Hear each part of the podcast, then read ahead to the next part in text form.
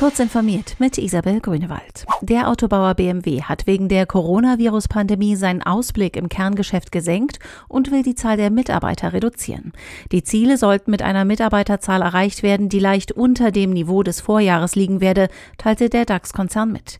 Das Unternehmen werde durch Fluktuation frei werdende Stellen nutzen, um den Personalumbau voranzutreiben. Zu der Anzahl der Stellen, die dem verschärften Sparkurs zum Opfer fallen könnten, machte BMW zunächst keine Angaben. Auch Volkswagen und Daimler hatten bereits ihre Geschäftsprognosen eingestampft und dabei jeweils vor Verlusten im zweiten Quartal gewarnt. BMW kappt nun als letzter deutscher Autokonzern seine Aussichten. Unter dem Titel Web Vitals hat Google eine Initiative ins Leben gerufen, die Einblick in wesentliche Faktoren der User Experience von Webseiten schaffen soll. Betreiber von Websites können über Werkzeuge und eine JavaScript-Library unter anderem die Geschwindigkeit beim Laden der Seite und beim Bereitstellen der interaktiven Funktionen messen.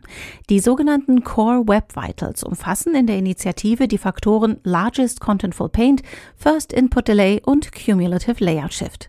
Für alle drei Werte existiert ein Ampelsystem als Qualitätsrichtlinie.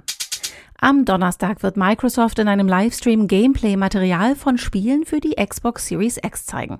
Das Event findet um 17 Uhr deutscher Zeit statt und wird über die Xbox-Kanäle auf YouTube, Twitch und Mixer übertragen. In den kommenden Monaten will Microsoft regelmäßig Streams senden, die Spiele für die Xbox Series X zeigen. Bei dem Event am Donnerstag werden Spiele unabhängiger Entwickler auf dem Plan stehen.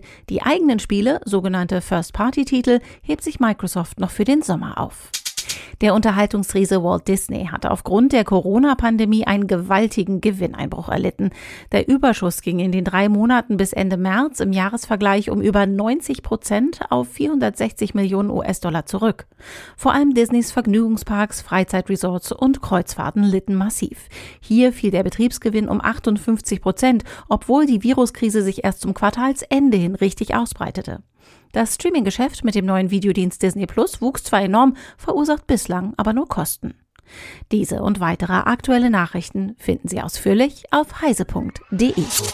Ihr Herz schlägt für die Fotografie? Dann nutzen Sie unser Bleib zu Haus Angebot und sichern Sie sich zwei Ausgaben CT Fotografie als Heft oder digital zum Preis von einem ohne Abo-Verpflichtung.